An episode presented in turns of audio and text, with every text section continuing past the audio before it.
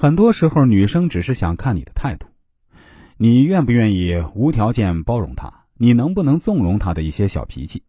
那么这个时候，你就不该跟她讲道理，你该做的就是认真且温柔的告诉她：我们别为这些小事吵架了。你说的对，我听你的。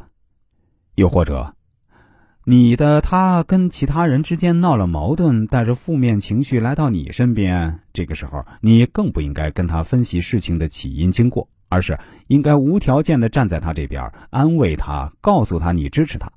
他生气你会心疼。总之啊，在不是万不得已必须要搬出道理的时候呢，尽量选择更包容的方式去对待女生的小脾气，这样他们更容易感受到你的爱。第二呢，见面是最好的方式。微信看不出语气，电话看不出表情。当女生被坏情绪包围的时候呢，她的神经要比平时啊敏感一万倍。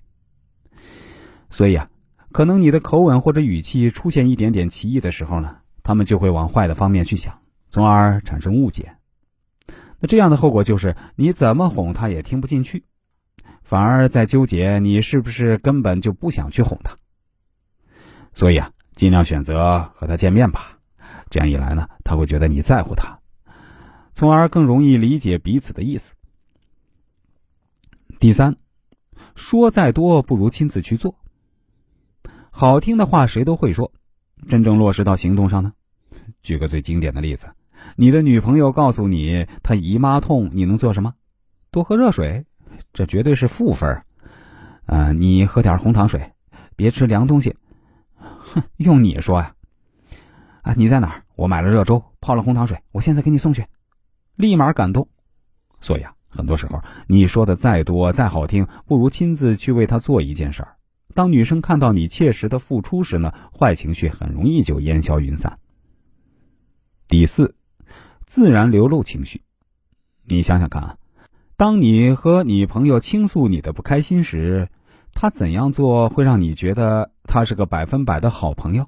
没错，当他为你的遭遇感到生气、感到悲伤，他表现的感同身受时，这种办法对女生同样适用。当你跟他抱怨他今天不开心的经历时呢，你要做的不只是一直安慰，也许你可以换种思路，跟着他的思维走，跟他一同生气，跟他一起悲伤。这样他会更放心、更舒服的在你身边发泄。等你看他发泄差不多了，这个时候再给予他安慰，这样真的会帮你树立暖男的形象的。第五，不要急于追问。如果你的女朋友不开心啊，但你又不知道发生了什么的时候呢，你该怎么做呢？